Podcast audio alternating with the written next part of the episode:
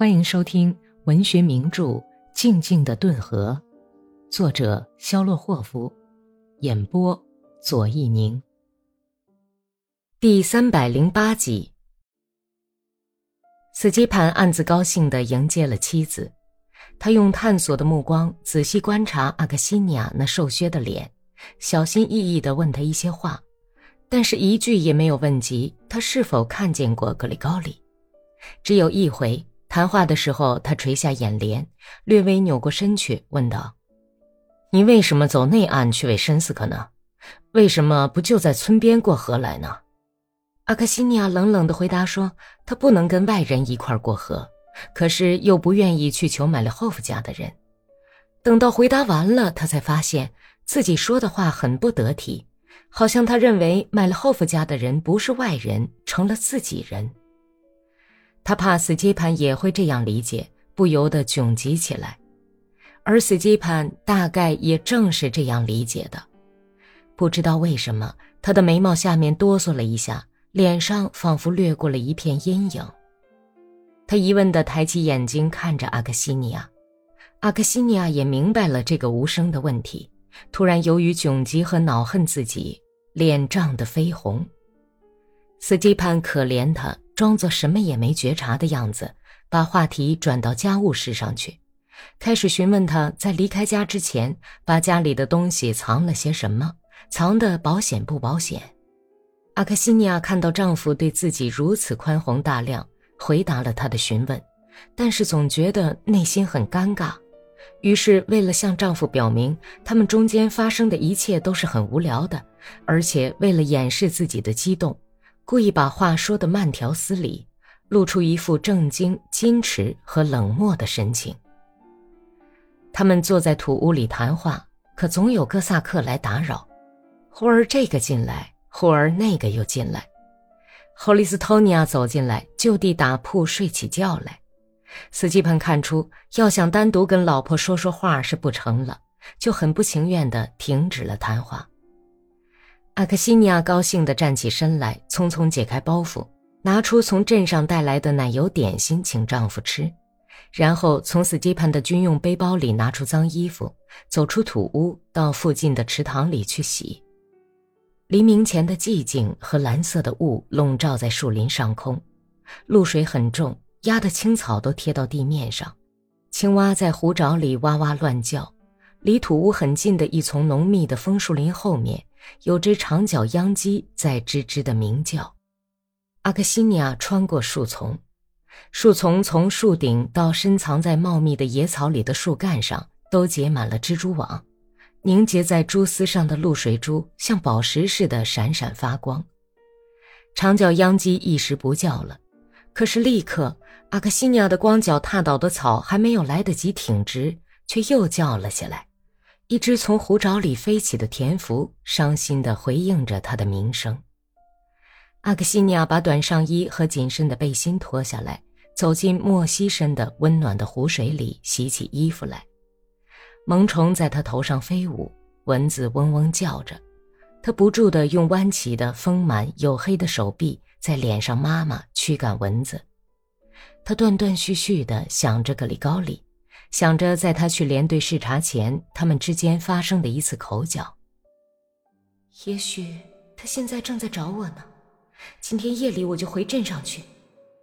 阿克西尼亚下了决心，心里想着怎么跟格里高利见面，而且立刻就会和解，不由得心花怒放。怪得很，近来他想到格里高利的时候，不知道为什么，在他眼前出现的不是现在的这个格里高里。身材高大、英气勃勃，一个具有丰富生活经验的哥萨克。他疲惫地眯缝着眼睛，黑胡子尖儿已经有点发红，两鬓有了过早的白发，额角上布满了皱纹。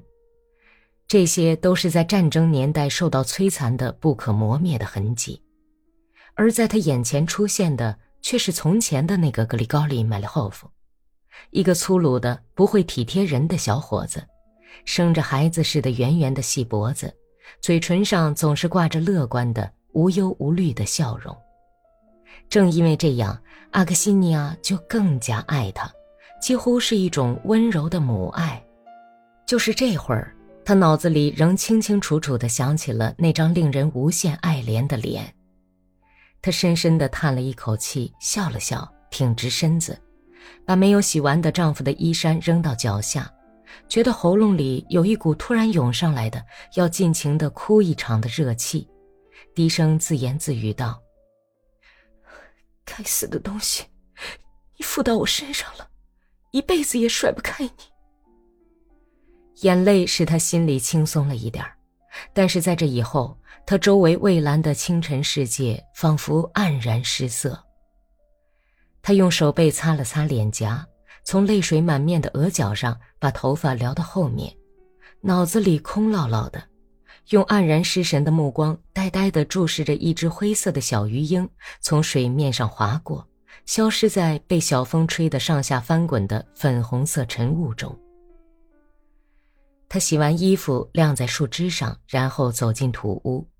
已经醒来的赫利斯托尼亚正坐在门口，拼命缠着和斯基潘说话，而斯基潘躺在车毯上，默默地抽着烟，根本不回答霍利斯托尼亚提出的问题。你以为红军不会过河到这边来吗？你不做声，哼，你就不做声好了。不过我以为他们一定要从浅水的地方趟过河。一定会趟过河，除此以外，他们再没有法子过河了。也许你以为他们会用骑兵浮水过来，斯基潘，你怎么不说话呀？要知道，现在已经到了最后关头，可是你还像傻瓜一样躺在那里。斯基潘一下子跳起来，激动地回答说：“你没完没了的瞎缠什么呀？真是个怪物！好不容易老婆看我来了，可怎么也甩不开你们。”死缠着你说蠢话，不让人家跟娘们说句话，倒了大霉了！找了你这样的人说话。克里斯托尼亚扫兴地站起身，光脚穿上破靴子，脑袋撞在门框上，疼得够呛，走了出去。没法在这儿谈话，走，咱们到树林子里去。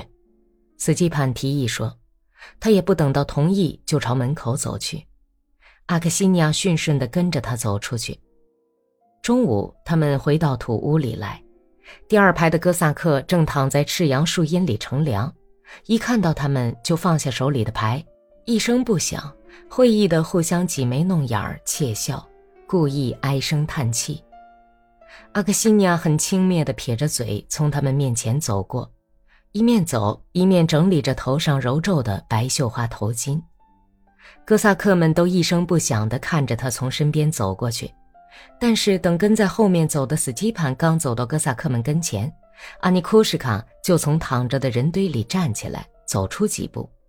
他假装恭而敬之的样子，向斯基潘深深地鞠了一躬，大声嚷道：“恭喜您呐，开荤了！”斯基潘高兴地笑了。哥萨克们看见他和妻子一同从树林子里回来，这使他高兴。因为这可以在一定程度上使那些说他们夫妻不和的流言不攻自破，他甚至还很潇洒地耸了耸肩膀，得意地显摆着背上还没有干的汗湿的衬衣。直到这时候，受到鼓舞的哥萨克们才哈哈大笑着，热闹地大谈特谈起来。弟兄们，这个娘们儿可真够劲儿啊！啊！你们看，斯乔布卡的衬衣像从水里捞出来，全都粘在肩胛骨上了。他已经把他弄得筋疲力尽，浑身冒汗。一个年轻的小伙子用模糊赞赏的眼神，一直把阿克西尼亚送到土屋前，失魂落魄地嘟囔道：“全世界再也找不到这么漂亮的娘们儿了，真的。”阿尼库什卡不无道理地质问道：“你可曾去找过呀？”阿克西尼亚听到这些下流话，脸色微微发白，想起刚才跟丈夫亲热的事儿，再听到丈夫同伙的淫秽的说笑，就厌恶地皱起眉头，走进土屋。斯基潘一眼就看透了他的心事，宽慰说：“可修上，你别生这些公马们的气，他们这都是因为太寂寞了。”我生谁的气啊？阿克西尼亚在自己的麻布口袋里翻腾着，闷声回答说。急急忙忙把给丈夫的东西都掏了出来，然后声音更低地说：“应该生我自个儿的气，可是没有心气了。他们话不投机，过了十来分钟，阿克西尼亚站起来，现在就对他说：“我要回韦申斯克去。”他心里想，但是立刻又想起晒干了的死鸡盘的衣服还没有收进来。阿克西尼亚坐在土屋的门口，缝补了半天丈夫沤烂了的内衣，不断的抬头看看渐渐偏西的太阳。本集播讲完毕，感谢收听。